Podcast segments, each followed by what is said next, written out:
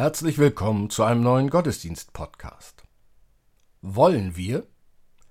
Irina Matschenko, Caroline Atzenhofer, Olga Burmeister und Kirsten Ahrtal feiern mit uns mit ihrer Musik. Christoph Marsch-Grunau und Robert Vetter bringen ihre Texte ein.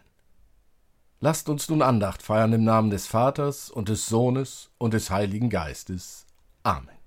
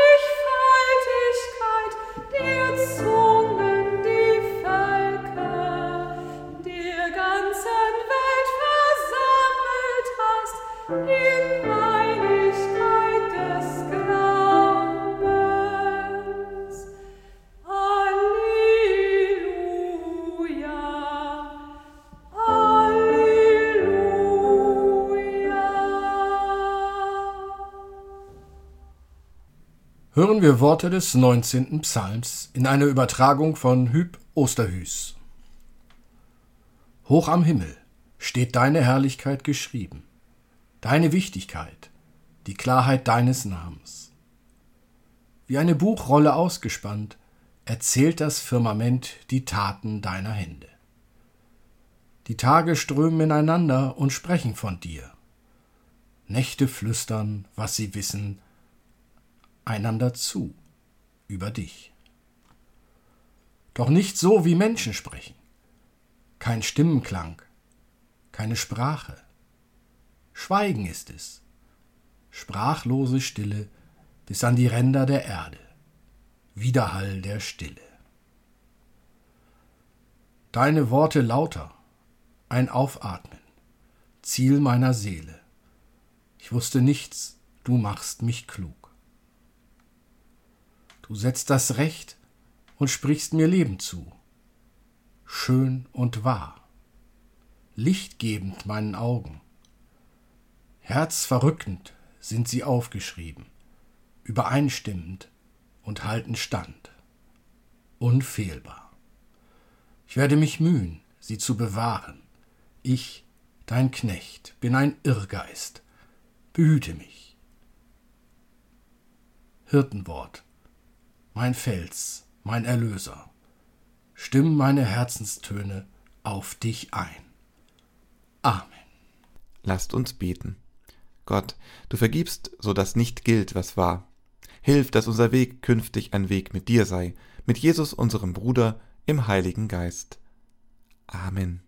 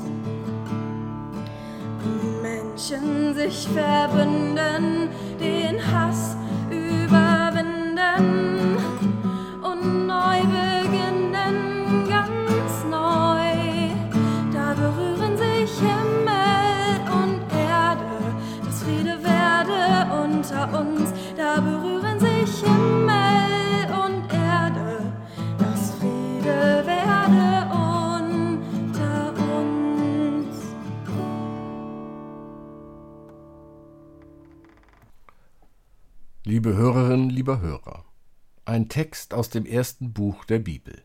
Abraham und sein Bruder Lot sind im Land Kanaan angekommen und inzwischen beide reich an Besitz und Vieh. Da sie als Nomaden unter den Kanaanitern und Perisitern wohnen und somit von deren Weideplätzen und Wasserstellen abhängig sind, bleibt Zank und Streit nicht aus. Abraham hält Streit unter Verwandten und Brüdern für unwürdig. Deshalb steckt er freiwillig zurück, indem er Lot die friedliche Trennung vorschlägt und ihm auch die Wahl des Landes überlässt. Lot wählt das wasserreiche, fruchtbare Land der Jordanebene. Im Kontrast zur Schönheit dieses Landes sind die Leute von Sodom sehr böse und sündig. Lots weltliche Gesinnung bringt ihn dahin, dass er bald seine Zelte bis nach Sodom aufschlägt und schließlich dort ansässig wird. Abraham dagegen bleibt weiter im Gebirge. Gott belohnt ihn für seine Demut und den Verzicht auf das bessere Land, indem er seine Verheißung erneuert und auf ewig erweitert. So steht es in der Bibel. So zog Abram herauf aus Ägypten mit seiner Frau und mit allem, was er hatte, und Lot mit ihm ins Südland. Abram aber war sehr reich an Vieh, Silber und Gold, und er zog immer weiter vom Südland bis nach Bethel, an die Stätte, wo zuerst sein Zelt war, zwischen Bethel und Ai, eben an den Ort, wo er früher den Altar errichtet hatte. Dort rief er den Namen des Herrn an. Lot aber, der mit Abram zog, hatte auch Schafe und Rinder und Zelte. Und das Land konnte es nicht ertragen, dass sie beieinander wohnten, denn ihre Habe war groß und sie konnten nicht beieinander wohnen. Und es war immer Zank zwischen den Hirten von Abrams Vieh und den Hirten von Lots Vieh. Es wohnten auch zu der Zeit die Kanaaniter und Perisiter im Lande. Da sprach Abram zu Lot, es soll kein Zank sein zwischen mir und dir und zwischen meinen und deinen Hirten, denn wir sind Brüder. Steht dir nicht alles Land offen? Trenne dich doch von mir. Willst du zur Linken, so will ich zur Rechten, oder willst du zur Rechten, so will ich zur Linken. Da hob Lot seine Augen auf und sah die ganze Gegend am Jordan, dass sie wasserreich war. Denn bevor der Herr Sodom und Gomorra vernichtete, war sie bis nach Zoar hin wie der Garten des Herrn, gleich wie Ägyptenland. Da erwählte sich Lot die ganze Gegend am Jordan und zog nach Osten. Also trennte sich ein Bruder von dem anderen, so dass Abram wohnte im Lande Kanaan und Lot in den Städten jener Gegend. Und Lot zog mit seinen Zelten bis nach Sodom. Aber die Leute zu Sodom waren böse und sündigten sehr wider den Herrn. Als nun Lot sich von Abram getrennt hatte, sprach der Herr zu Abram, Hebe deine Augen auf und sieh von der Stätte aus, wo du bist, nach Norden, nach Süden, nach Osten und nach Westen. Denn all das Land, was du siehst, will ich dir geben und deinen Nachkommen ewiglich. Und ich will deine Nachkommen machen wie den Staub auf Erden. Kann ein Mensch den Staub auf Erden zählen, der wird auch deine Nachkommen zählen. Darum mach dich auf und durchzieh das Land in die Länge und Breite, denn dir will ich's geben. Und Abraham zog weiter mit seinem Zelt und kam und wohnte im Hain Mamre, der bei Hebron ist, und baute dort dem Herrn einen Altar. Liebe Hörerinnen, liebe Hörer, freiwillig zurückstecken, ist dies eine Möglichkeit, um den Frieden zu bewahren? Zwischen den beiden Brüdern Abraham und Lot hat es funktioniert. In vielen anderen Fällen scheint das freiwillige Zurückstecken nicht so einfach. Da genügt ein Blick auf die Fälle, die ein Amtsgericht oder auch ein Familiengericht in Deutschland zu verhandeln hat. Und natürlich zeigt es sich weltweit zwischen Volksgruppen und Staaten. Es zeigt sich aber auch in den Diskussionen rund um die Veränderungen, die auf die Kirchengemeinden zukommen. Die Dekanin einer Universität hat bei dem Streit der Universitätsfakultäten folgendes Bild gefunden. Es käme ihr so vor, als schöben alle riesige Einkaufswagen vor sich her und seien vor allem darauf erpicht, den eigenen Einkaufswagen möglichst voll mit dem zu packen, was in den Fakultätsregalen so lege, um dann an der Kasse möglichst wenig zu zahlen. Minimaler Einsatz, maximaler Ertrag.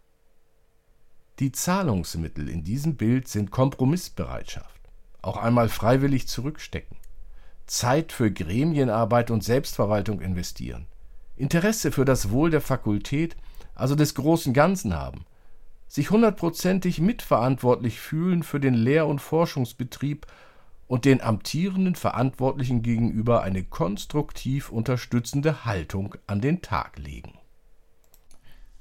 Freiwillig zurückstecken. Zeit für Gemeindekirchenrat, Kreissynoden und Ausschussarbeit investieren, Interesse für das Wohl der Kirche als Ganzes haben, sich 100%ig mitverantwortlich fühlen für den Auftrag, die Botschaft Jesu zu den Menschen zu bringen und den Verantwortlichen gegenüber eine konstruktiv unterstützende Haltung an den Tag legen. Diese Mittel helfen nicht nur an der Universität, ein Einkaufswagendenken zu durchbrechen, die richtigen Fragen in Bezug auf das große Ganze zu stellen. Was tragen wir beispielsweise dazu bei, dass die Kirchengemeinden zusammen oder der Entwicklungsraum, der Kirchenkreis oder gleich die ganze Kirche gut dastehen? Was ist der Nutzen unserer Arbeit für die Kirche insgesamt? Welche negativen Auswirkungen hätte es, wenn wir Ressourcen willkürlich oder einseitig verteilen würden? Oder nach dem Recht des Stärkeren? Welche Ressourcen, Gebäude und Nutzungszeiten brauchen wir Kirchengemeinden wirklich und wo geht es ehrlicherweise um das Prestige? Abraham steckte im Vertrauen auf Gott zurück. Abraham verzichtete freiwillig, weil er das Ganze im Blick hatte. Wie entscheiden wir uns? Nehmen wir das große Ganze in den Blick oder ziehen wir Grenzen, die andere mehr schmerzen als uns selbst? Ziehen wir Grenzen, die uns gut leben und andere außen vor lassen? Was tragen wir dazu bei, dass sich das Weltklima nicht noch stärker verändert? Was tragen wir dazu bei, dass Menschen in ihrer Heimat lebenswerte Bedingungen vorwinden? Viele Fragen, viele Herausforderungen. Allein können wir die Welt nicht retten. Die anderen müssen auch ihren Teil beitragen. Doch das, was wir beitragen können, das sollten wir auch beitragen. Oder? Amen.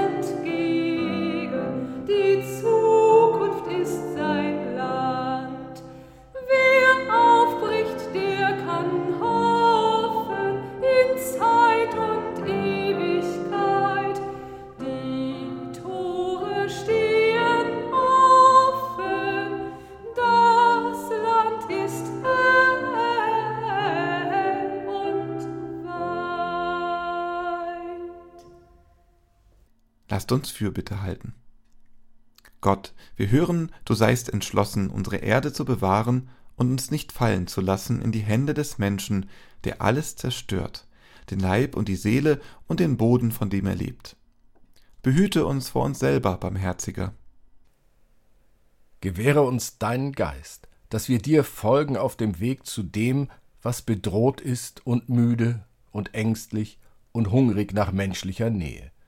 Gib uns Augen, die nicht lügen, Ohren, die sich nicht verschließen, und Hände, die Erbarmen haben. Vergib uns die Wunden, die wir geschlagen haben dem Leben, das Leben will unter uns und für uns. Und mach uns tüchtig, deinem Willen nicht zu widerstreben. Hilf uns, um Jesu Christi willen. Amen. Und so lasst uns beten, wie es uns der Herr durch seinen Sohn Jesus Christus gelehrt hat. Vater unser im Himmel, geheiligt werde dein Name, dein Reich komme, dein Wille geschehe, wie im Himmel so auf Erden. Unser tägliches Brot gib uns heute und vergib uns unsere Schuld, wie auch wir vergeben unseren Schuldigern. Und führe uns nicht in Versuchung, sondern erlöse uns von dem Bösen denn dein ist das Reich und die Kraft und die Herrlichkeit in Ewigkeit. Amen. Seid stark in dem Herrn und in der Macht seiner Stärke. Lasst euch nicht vom Bösen überwinden, sondern überwindet das Böse mit Gutem. Vertraut auf Gott, er schenkt euch Kraft. Und so segne euch Gott, der Vater, der Sohn und der Heilige Geist. Amen.